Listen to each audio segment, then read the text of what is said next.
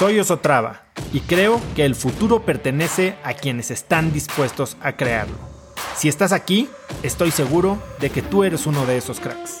Una persona que toma acciones de impacto todos los días, que aprende y prueba cosas nuevas, que ataca sus miedos y sobre todo que vive la vida en sus propios términos.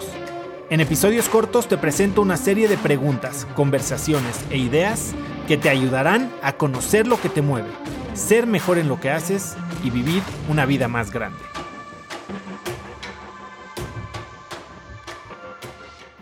Yo como cierro el año es que unos días antes de terminar el año, pues me doy, me doy este, este momentito como que de hacer el análisis, ¿no? A ver, ¿cuál, ¿cuál, fue mi plan del año pasado? Y lo que uso es esta metodología de, del DMS que está en el libro o en Crack del Tiempo y, y checo, pues cómo me fue, ¿no? Yo tenía mis tres metas, que es un poquito lo que dice ahorita Naí, que es, yo quería ser un conector, o esta era mi, una de mis tres identidades, ¿no? Que ya hablamos de las identidades. Y, y yo quería crecer mi network y hacer eh, comidas con gente diferente. Y entonces, bueno, ¿qué es lo que hice?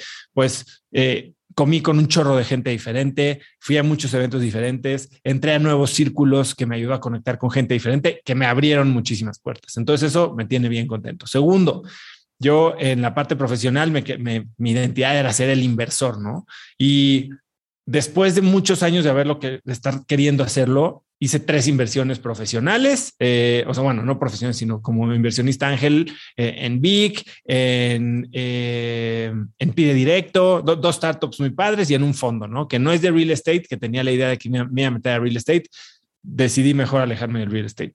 Y después tenía esta tercera, ter, tercera área de enfoque, que era la, mi relación con mi esposa, ¿no? Y si bien creo que no llegué al punto en el que quería llegar, que es eh, verdaderamente tener una conexión muy, muy presente, muy profunda y muy constante, sobre todo. Eh, sí logré, creo que mejorar esta colección. Eh, nos fuimos de viaje padrísimo, experimentamos cosas nuevas juntos eh, y la verdad es que estuvo increíble. Entonces, para mí fue un gran, gran año. Eh, la parte de, la empresa, bueno, pues crecimos más de tres veces y entonces estoy estoy bien contento, ¿no? Pero aparte de hacer este cierre de lo que veo en, en, de lo que hice en el año, lo que hago es hacer como esta planeación de los próximos 12 meses, que es, es, lo más natural, ¿no? O sea, estás cerrando un año, ¿qué es lo que quiero lograr en 12 meses? Te puedes poner planes a 3, a 5, a 10, a 15 años, ¿no? Pero, pero la realidad es que hacerlo a 12 meses funciona muy bien. Y puedes hacerlo tan complicado o lo puedes hacer tan fácil como quieras, ¿no? Y, y yo lo que hice ahorita este fin de año no me metí a hacer todos los miles de pasos porque mucho es un poquito repetitivo, ¿no? Este, entender el, el por qué te importan las cosas. Creo que hay ciertas cosas de, de, tu propósito, de tus dos fuerzas, que no cambian tan frecuentemente. Pero lo que sí hago es, pues, hago el ejercicio de la estrella de la vida, que ya lo hemos hecho aquí, en el que pues veo cuáles son las áreas en las que más quiero crecer. En este caso no cambiaron mis áreas de enfoque. Eh, y hago el mismo ejercicio, ¿no? De qué identidad quiero tener, respondo a las preguntas que ya hemos visto aquí en la parte de identidad, de, implementar, eh, que es en qué usa su mente, cómo usa su tiempo, cómo se siente la mayoría del tiempo.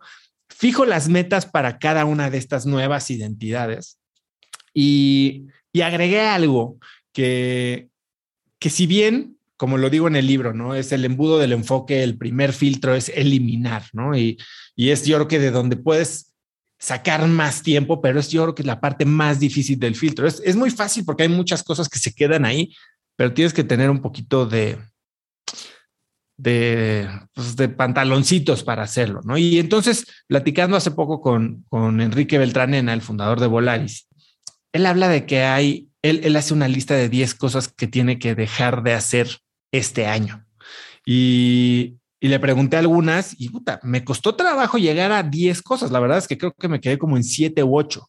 Pero sí me puse a ver cosas que, que definitivamente si quiero lograr mis tres áreas las metas en mis tres áreas y complemento o cumplir o, o llenar o convertirme en esa identidad que quiero, tienes que dejar de hacer porque te quitan tiempo, te quitan energía, te quitan dinero, te quitan enfoque.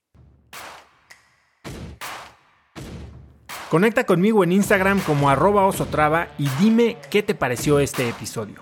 Mi meta es inspirar a una nueva generación de hispanos a vivir vidas más grandes. Y si me quieres ayudar a lograrla, lo mejor que puedes hacer es seguirme en Spotify y dejar una reseña en Apple Podcasts para así subir en ese ranking. En tu reseña cuéntame de qué temas, categorías o personas te gustaría aprender y me aseguraré de leerlas para darte el contenido que quieres. Y no olvides unirte a mi comunidad de cracks en cracksnetwork.com. Es gratis y conectarás con más gente en el mismo camino de crecimiento que tú. Eso es todo por hoy. Yo soy Oso Traba y espero que tengas un día de cracks.